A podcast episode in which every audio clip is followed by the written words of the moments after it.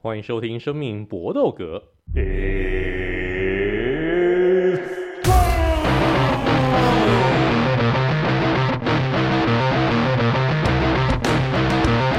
个 podcast 是专注在 UFC 和综合格斗上面。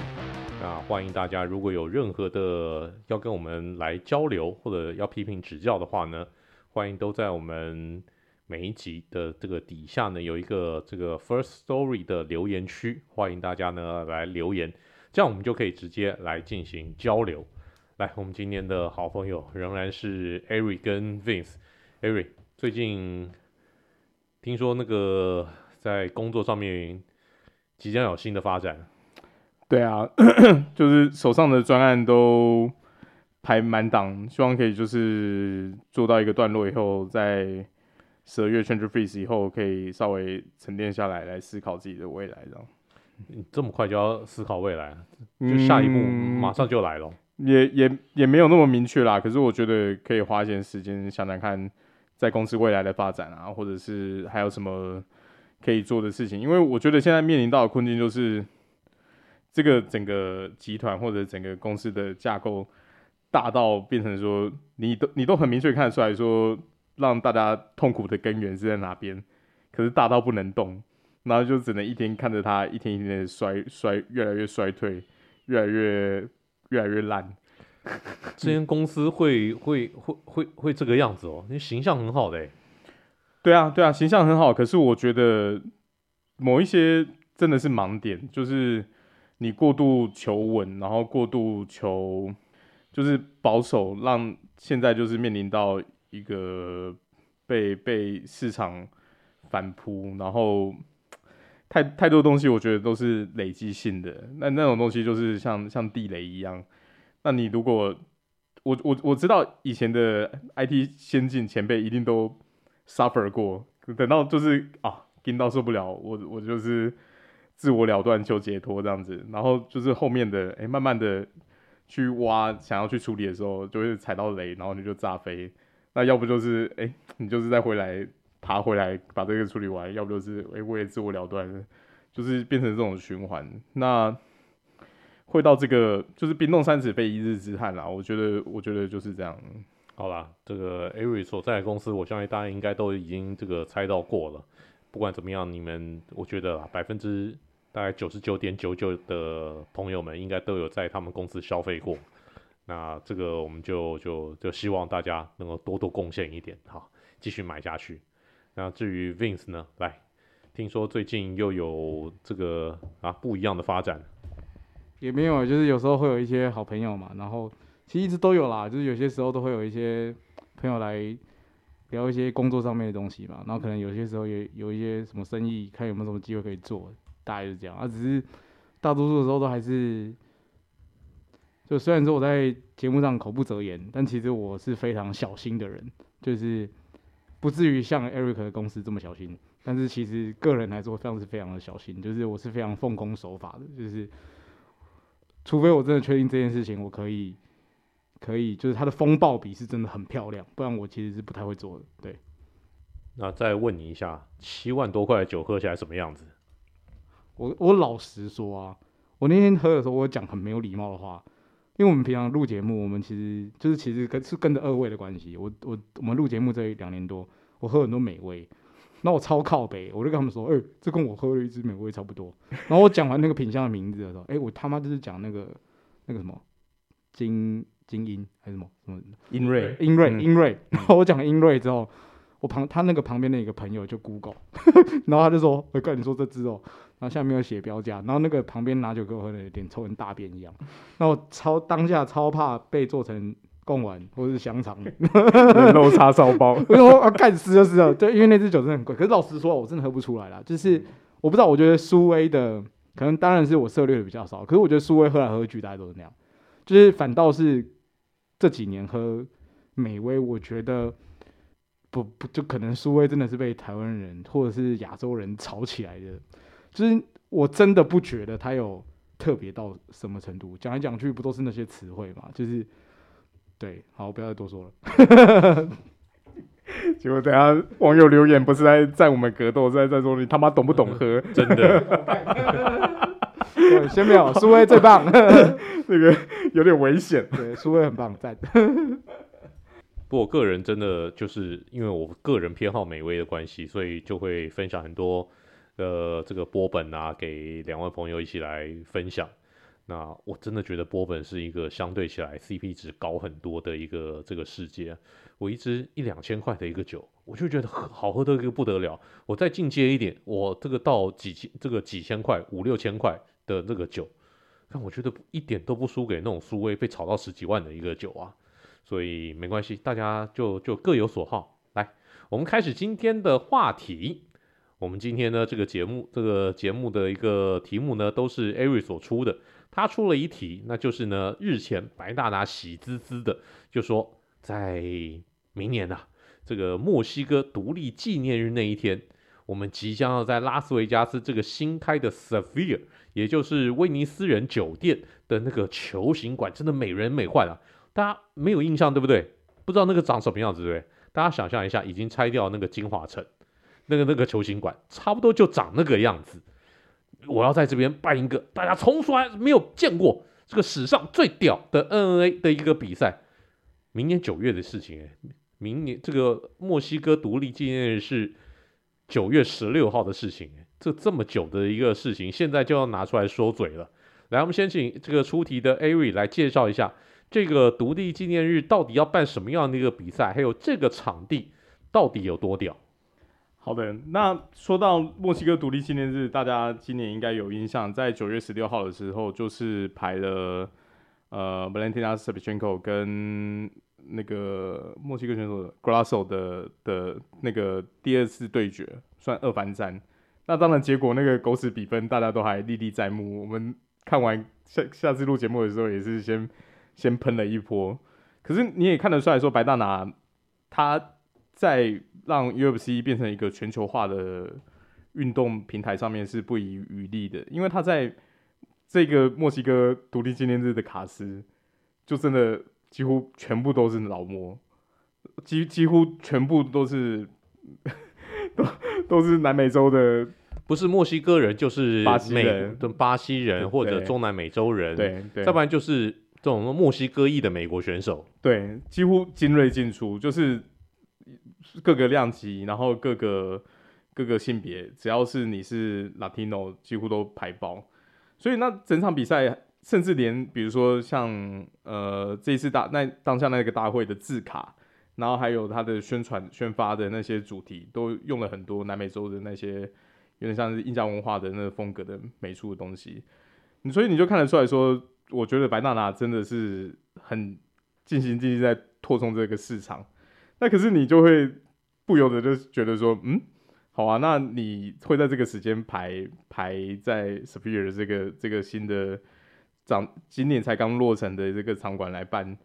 也算是很用心啦。因为说实在，这个场馆真的是现在全世界的话题所在。它的卖点在哪边呢？它首先它的这个球体，它真的是一个很完整的球，它不像进化城旁边还有小的那个建筑物，还有一个半，就是对，有还有一个。呃，正方形好，好像牵起来那种感觉，不是，它就是一个很完整的球体，而且屌在什么地方？它外层全部都是 LED 面板覆盖，所以它可以做到一个就是整个球体上面全部都可以用亮度非常高的投投那种放放射的方式来当做荧幕来做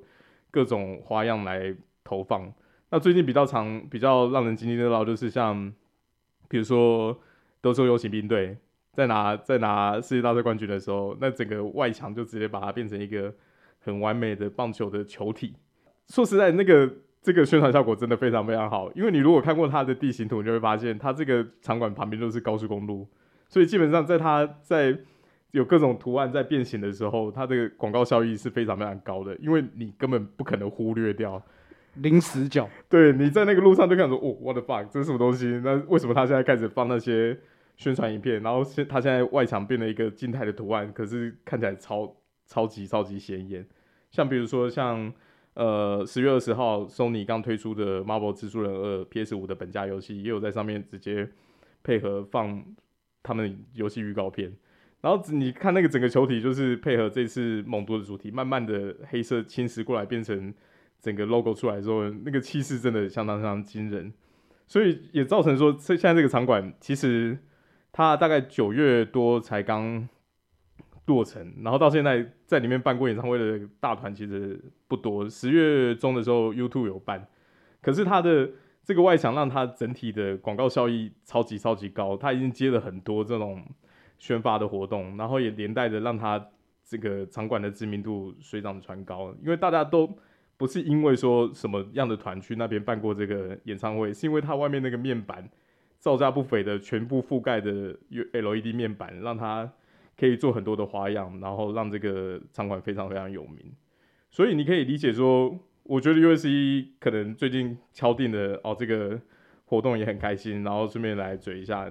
你可以大家可以期待一下，说除了比赛的卡司以外，也可以期待明年那个外墙会有什么样的。花样出现，一定会相当相当的有趣。就是我也是上网看，然后在水管上面 Google 这个呃查这个场地之后，我觉得它就是真的是一个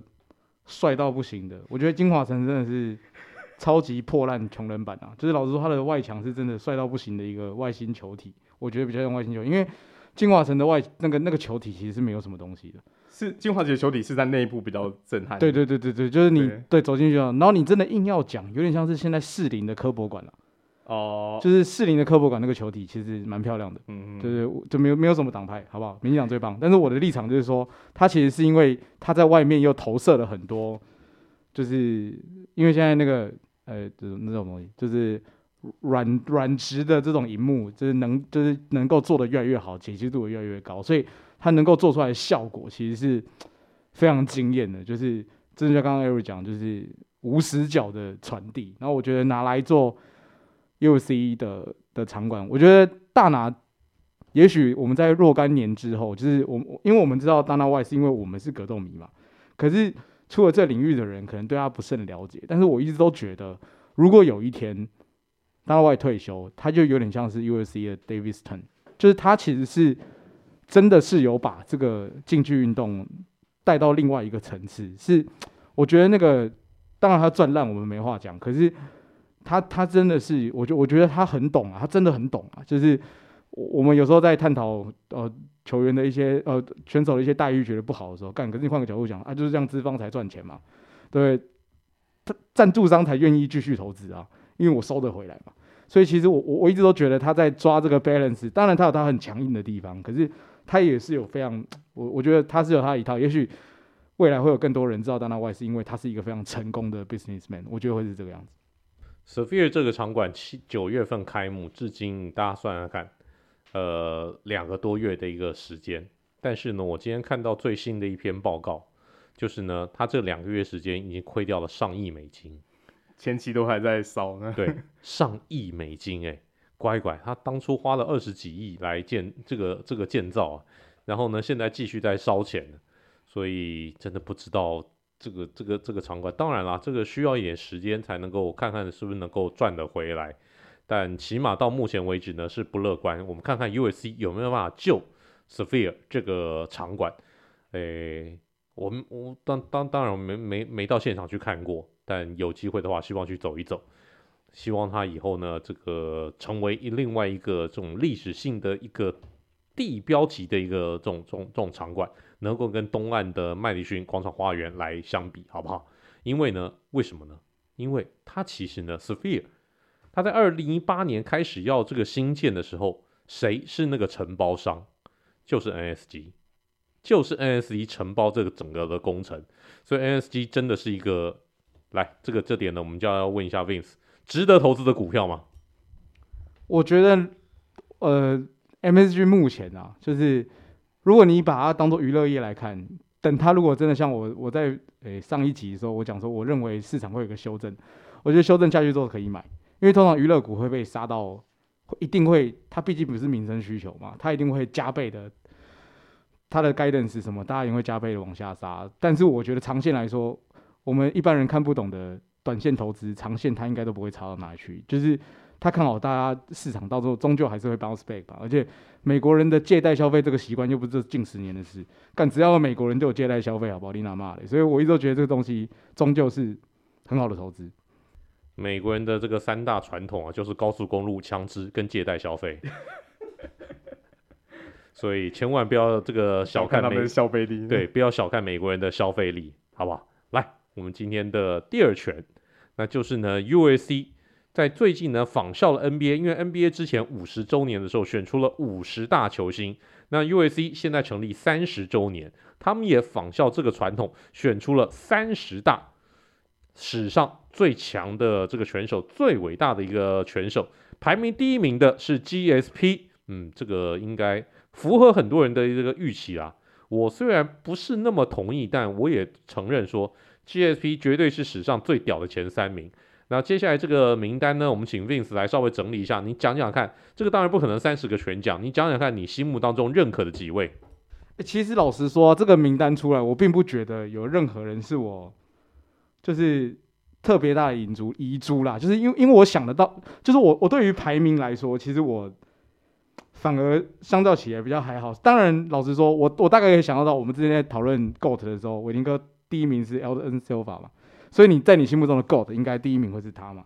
啊，我也之前讲过了，我的第一名的 GOAT 可能是 Conor，就是所以如果你以这个角度来看的话，Conor 被排到这么后面，我不太能接受嘛，因为我觉得他就是把这个运动让更多人知道的，就是一个一个怎么讲一一个一个选手嘛，所以你讲一下他第几名好不好 McGregor 被排在第。十五名，我觉得第十五名真的是中段。对，这总共三十个人诶、欸，就是我我不知道，我还是觉得有点靠后。我我在我心目中，我觉得你把他排在前十名，因为你要知道，在他前面的谁还有谁，就是 Volkanovski 在前面呢、欸，大地诶、欸、Why What the fuck？就是我我不能够理解。然后 DC 也在他前面，就是 Commey 也在他前面，我也很不懂。DC、哦、第七名，DC 第七名嘛，然后 Mirotic 也在前面，可是我对 Mirotic 我其实没有这么意外啦，就是我我我反而觉得，呃啊没有，如果你以这个角度哈，对了，就是 Mirotic 在前面也很奇怪，就是其实前面有很多人，那当然你说小鹰被排在很前面，因为小鹰打败过他嘛，那我没有话讲嘛，就是有一些上古神咒那些我都没有话讲，然后母狮你排在第八名我也没有意见，可是老实说，母狮跟 Ronda Rousey，我可能会把 Rousey 绑在母狮前面，确实母狮比较宰制力，可是你母狮你卖不掉啊，就是。依照你推到这个市场以外的角度来说啊，你姆斯就差他一点嘛。就是你去讲姆斯，大多数人只会以为是老邦詹姆斯，不会觉得是努尼亚斯嘛。就是所以我觉得这个其实是，但这可是普遍来说，我还是觉得这三十人名单里面没有谁特别你要讲出来说很可惜啊。只是我觉得你三十名你排 Dustin Poirier，那 Justin Gage 杀小，就是 Gage 很很可怜哎、就是老实说。我有比较差吗？如果我是当代最好的、目前历季顶端的两个选手，我还一脚把你踢倒，为什么我不在前面？所以，我我觉得，当然你你越到后面的名次，就越值得去讨论嘛。对，所以，然后这里面老实说啊，这个名名单如果要放，他要把那谁啊，Joanna 放进去嘛？张伟丽为什么不放一下？因为张伟丽现在很强啊。就是如果你未来要去那个什么的话，甚至。就就反正我觉得还是有一点点遗珠，但大体来说，我对这名单没有什么其他的想法。我自己想提的就是几点，第一个当然就是 Dustin Poirier 排在三十名，其实是蛮有趣的，因为他大概是这个榜单上面少数没有拿过正式冠军的选手，所以我自己个人在看这个榜单的逻辑的时候，我觉得他会比较倾向，有点像是那种怎么讲，就是。呃，棒球在用的那个 WAR 值那种感觉，他比较在意说你选手的出赛频率、年资，然后载制程度。因为你其实仔细仔细看前几名，我甚至会觉得他有点像 Pound for Pound 的历史排名那种逻辑，就是以他们呃全胜程度的强度，还有维持的时间，这个宰制力来来看，反而比较不像是 Vince 在考量的时候，他可能带来的商业价值那一类的东西。我觉得他的逻辑会比较接近这个样子，不然你说，Race Gracie 排在第十四名，以他的那个第一届冠军，而且是相当相当有纪念性的意义，也是在中段左右，你就比较难看出他他整体排列逻辑。可是你如果看到越前面，都可以看得出来说，嗯，的确都是蛮长时间的一方之霸。那如果后后面的就比较多。讲起来也不算是流星，可是就可能拿到冠军，然后防卫的次数或者是 holding 的时间没有这么久。我大概理解逻辑会是这样子，就大家看看笑笑。因为说实在，不管是 NBA 当年的五十大球星，或者是在在前一两年的那个七十五大球星，我网友都马上妈站成一团，尤其是七十五大，七十五大那个真的是莫名其妙。就我自己来讲，我说他妈 AD 凭什么放七十五大？干什么凭什么？就这说实在也是官方在在制造话题，让大家去 review 这三十年来的点点滴滴啦。我我个人想法是这样。哎，这前三十大当中，巴西选手居然只有两个人，这个我完全觉得不可思议。这这超离奇，超离奇！巴西耶，所以他就是用美国角度出发的感觉。没错，真的就是用天龙国的一个这个角度，巴西这样子的一个这种世界格斗大国，可能是世界上面除了美国以外实力最强的一个格斗王国，居然你只选了 Jose Aldo 跟。这个努尼亚斯姆斯两个人，这只有吧？还有啊，那所以说吧，嗯、那这样三个人，嗯，只有选三个人，这个这个完全说不过去。然后这个呃，这个名单拉出来，我相信一定有很多的大家会觉得这种遗珠之憾，也有人就是觉得这个人凭什么摆进去？而且这个排名我也觉得很奇怪，像 Randy Couture、Charlie Dale 这两个当初让 USC 红的男人，这种上古神兽排名都很后面。Gracie 这种历史上面把巴西柔术带进到世人眼前的一个人，居然排名在这么后面，排名在第十四名。像像很多这个排名，然后会让人觉得真的这真的就莫名其妙。Ronda Rousey 排在 Nunes 后面，Ronda Rousey 这种一代女王，如果她当初红的一个程度，她卖票房的程度，那时候 Ronda Rousey 只要站出来，你起码就是那个 Pay Per View 起码就是一百多万起跳。那个时候他红的一个程度，就是全世界最，全世界当时可能是全世界第一大巨星，甚至呢，他那种红的程度，大概连当时 LeBron James 可能都差不多，就是 LeBron James 那种等级的。全世界他走到哪里就是轰动，他走到好莱坞任何一个角落都会轰动，很多电影明星都是要抢着来跟这个 Ronda Rousey 合照，所以很多这种名单是让人。这个意想不透的，如果大家有兴趣的话，真的大家去看一下这个 USC Top Thirty 最强的这个史上最强的三十位选手的这个名单，我们可以到时候呢再来讨论一下。总之呢，我们对这个名单是颇有意见的。官方引引战，没错。那大家呢就来，我就鼓励大家来自己做做功课，大家去看一下这个名单，然后有什么样你觉得遗珠之憾，有什么样觉得这个排名呢不该排在这边的。来，我们今天的第三拳，那就是在近日呢，UAC 他们透过他们自己的官方推特或者官方 X 账号宣布了，之前曾经跟子弹杰打得难分难舍，在冠军腰带战当中，继些微之差分歧判定败给子弹姐的 Talia Santos，突然之间被宣布被 UAC 给。就是他不在 UFC 的接下来的一个名单当中了，他已经脱离了 UFC。现在官方我看到的消息呢，是还没有确定说到底什么因素，是 release 呢，把他剩下的一个合约呢就给放掉呢，还是怎么样？这非常有趣的一个事情，因为 Santo 最近突然吞下二连败，但是他接连输给子弹姐跟 Blanchfield，事实上是输给两个很强的一个对手。而且呢，是都打得非常接近，不是一面倒的一个这个比赛。突然之间试出这样子一个有竞争力的这种，而且是在当打之年的一个选手，肯是不是中间有什么样的一个不为人知的八卦呢？Aaron 你知道吗？我也没有看看到明确的消息啊。可是我真的觉得蛮可惜的，因为他在这二连败，而且是打得有有有来有回、难分难舍的比赛，然后些微差距落败。之前是四连胜，说实在，他在女子银量级绝对可以算是一个有有冠军潜质的选手。然后，然后在他合约里面包含的比赛还没有全部打完的时候，就先试出，这个算是非常非常非常罕见的一个状态。因为他现在年纪也才三十岁而已，所以所以就不知道到底是。他自己去要求的，还是中间有什么什么状况？我我我我我不太能理解啦。因为上一次出赛 Blanchfield 也也才在在八月二十六号的新加坡大会，就刚好是这样子这件，对啊，就就才呃两个多月前的比赛而已。你你照正常频率来看的话，如果还在联盟，应该一月或二月就有机会再看到他出赛了。然后现在就是无消无息的突然放出 release，是。真的超怪的，那看到这个新闻的时候，就满头满头问号。就对比我们上一集有提到的 Josh Judge，Josh Judge 是已经三连败。那虽然是他是顶级工作马嘛，就是诶什么量级缺人都可以来打一下。可是你如果以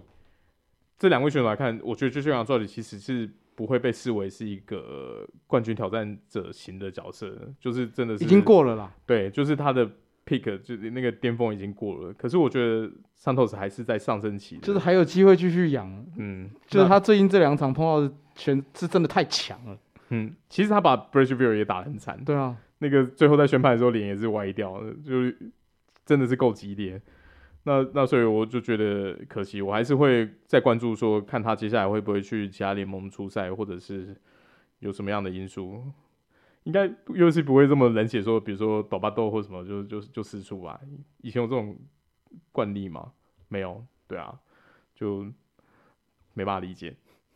我我自己觉得他应该，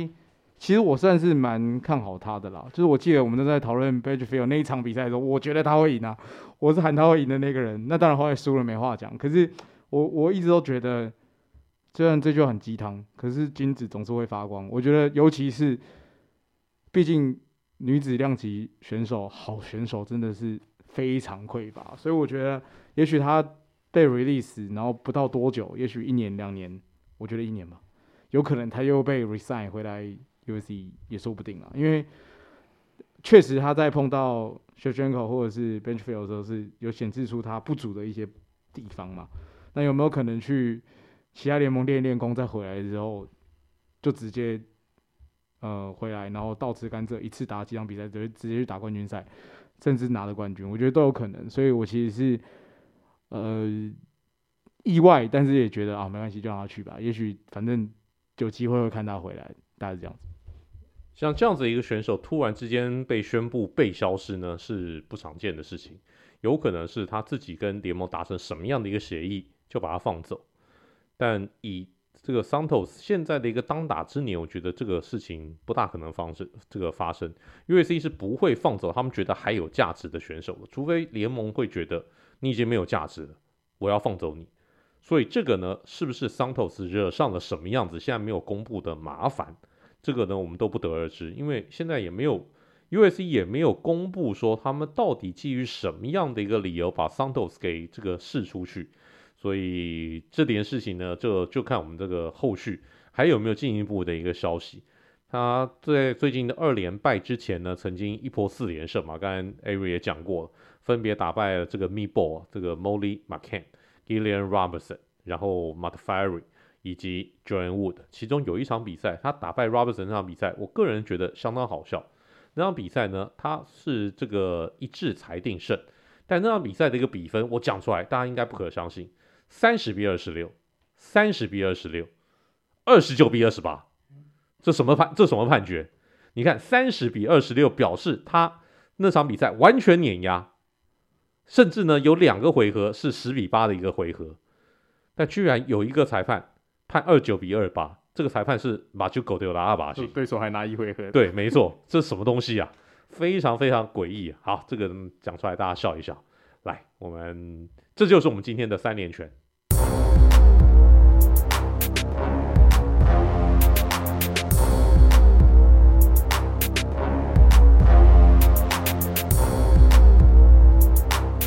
天的 USC 小尝试，Ari 出的题目就是在 USC 历史上面最长的连胜记录，以及除了 USC 以外，整个格斗界、NNA 界最长的连胜记录。这个这个好像就比较难追溯，因为很多那种那种那种地方型的一个这种比赛，可能比较难有那种可以查到的一个正式记录。没关系，我们请 Ari 来解答。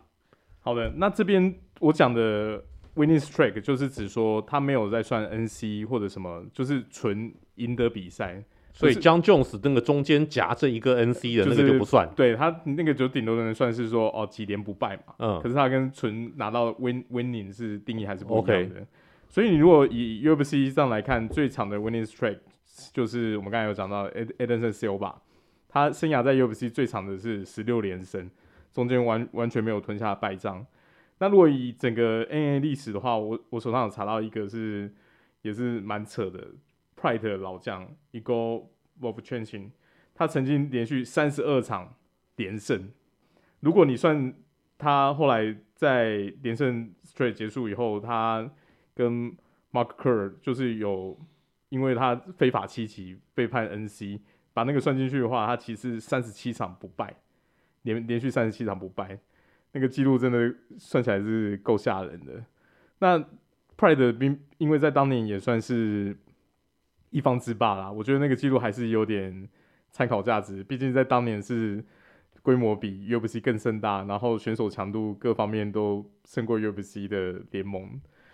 所所以这整整个记录还是算有点参考价值的，就分享给大家。对，我这边查到的也是，就是 Silva 是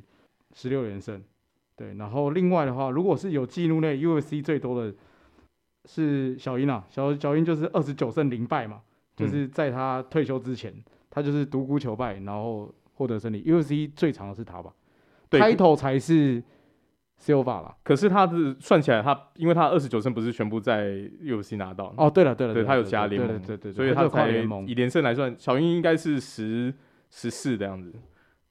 十三十三十三在 UFC 啦。对对对，然后前十前面十六打其他联盟，对对对，我查的也是这样，嗯，对，没错。好，这个 Anderson Silva 的十六连胜是最多的。那第二场的是谁呢？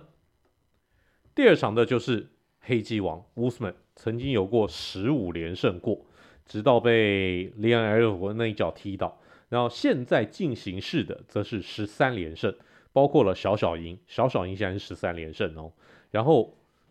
小英是十三连胜，小英虽然说已经退休，但他事实上并没有正式。哎，我们永远怀抱着他，希望能够心里面有感念，能够有回来的一天。那另外，GSP 也很神奇。GSP 虽然这么老了，他从来没有宣布退休过，他没有宣布退休过哦，所以他的十三连胜现在仍然是现算是现在进行式。他虽然说最后一次打比赛已经是二零一诶二零零七年的事情了，但。G GSP 吗？对不起，是二零一七年，是二零一七年的一个事情了。但是呢，他还没有宣布要这个正式退休过，所以，所以这种十三连胜的一个这种选手，诶，不少啊。包括我们刚才讲到三个现在进行式的一个选手，然后天佑 Holloway 也曾经十三连胜过，大力鼠 Demetri Johnson 也曾经十三连胜过。那另外之前大地母师叶师傅 Leon Edwards。然后拉师傅呢等人，哎，对，到叶师傅啊，都有那个 Edwards 没有，这三个人呢曾经十二连胜过，都是这些都是讲在 USC 的一个这个记录，这个就是我们今天的 USC 小常识。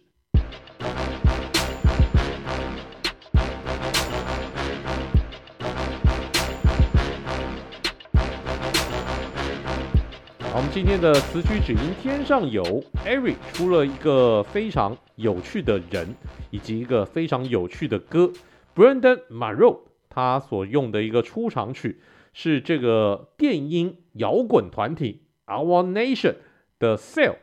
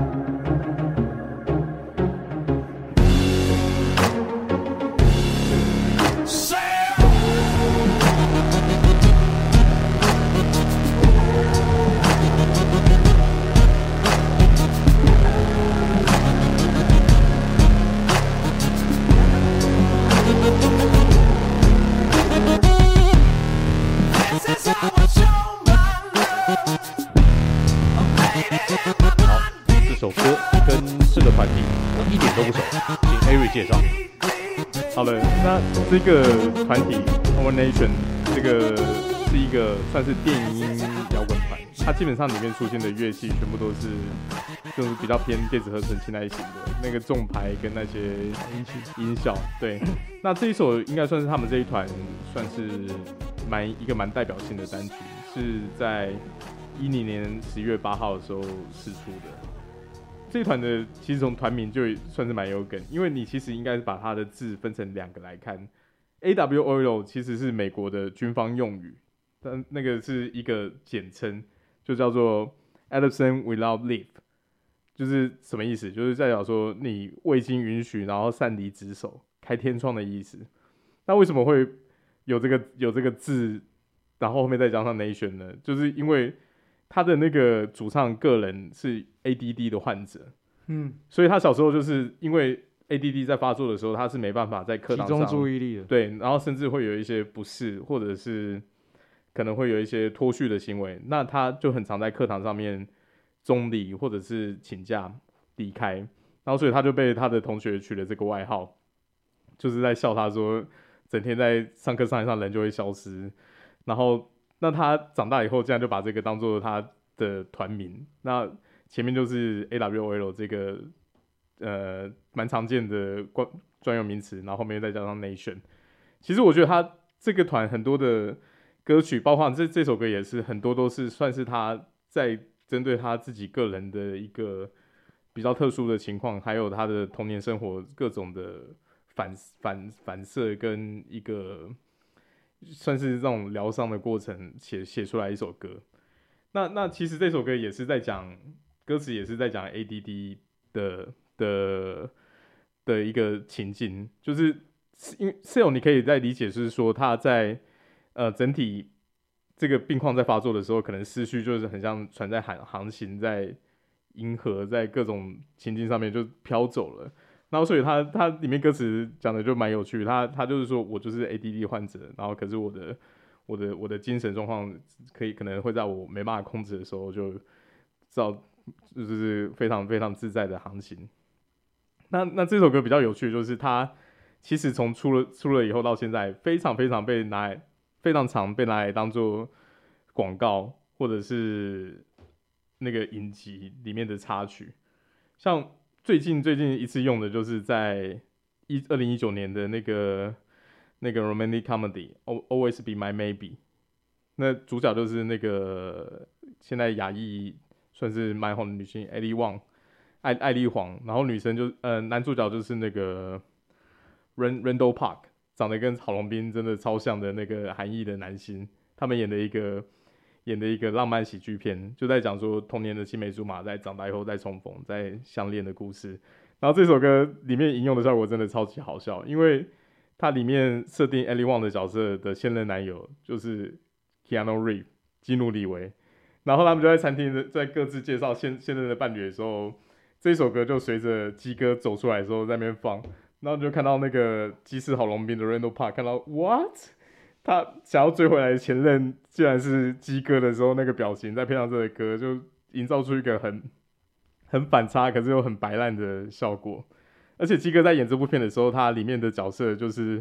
他是饰演他本人，就是一个一个很很有趣的客串。那这部片也是 n e t f i 的自制片，有兴趣的观众也可以在上面点出来看。其其实其实蛮有趣的。Ellie Wong 我觉得他的脱口秀跟他的电影。的编剧都还蛮蛮独树一格。如果像以现在美国大红的华裔女星、呃亚裔女女星那个 Ok Awkwafina 跟她的话，我其实是比较喜欢 Ellie Wong。像她这首歌也被用过在 B N W 的广告啊，然后 Walking Day 也用过，然后 Family Guy 里面也用过。所以基本上在美国的观众是一个非常非常朗朗上口，就是。听到的歌，你可能不不见得会认识，说是什么团唱的歌，可是你就会觉得说，嗯，怎么好像很熟悉啊？就是我到底在哪里听过？就是一个已经 会会让人有非常有深刻的印象的歌。然后我觉得选手拿这种当出场曲，就是多少也会让这个歌曲去带动他本人是情绪吧？对，也也蛮容易被人家记住的。可能是因为出场曲非常朗朗上口，是一个。耳熟能详的歌去认识这个选手，那那他的背景故事跟团的风格其实都还算蛮有趣的，就大家就会可以听听看。我只讲到不中，因为刚刚他 ADHD 的那个过程，Eric 已经讲完，就是我觉得主唱的那个声音很好听，我很喜欢那个主唱的那个那个那个嘶吼的那个那个那个声音。应应该也是有用那个效果器去去。对对对，可是我觉得那个是很有特色的，嗯、对，就是你很很很抓耳，所以其实我我一开始是被这个音乐，就是被那个调调过声音的这个嘶吼声 catch 到了，对，所以我觉得就对，反正是一首很好听的歌。可是我听到这首歌的时候，我一直想到 Imagine Dragons。哦，因为他那个重拍的那个放法，对，嗯、重拍的放法，然后那个对于那个主唱 vocal 声音的那种、那种、那种呃，经过效果器的一个那种控制出来呈现的一个效果，嗯，我觉得都好像，嗯，好吧，这这一个这个乐派我是完全不熟，那经过 Ari 这样介绍以后，没关系，大家喜欢的就喜欢，希望大家能够借由我们的介绍呢，也多了解一下不同流派的歌曲。那这一次 Ari 的一个介绍呢，也是让我长了知识。希望大家多多就反正就多听，好，这个不要都不要排斥，尽量听就对了。那这个就是我们今天的生命搏斗格的所有内容，希望大家喜欢。到了说再见的时候了，来 Ari，See you next time。来 Vince，大家拜拜，Good fight and good night。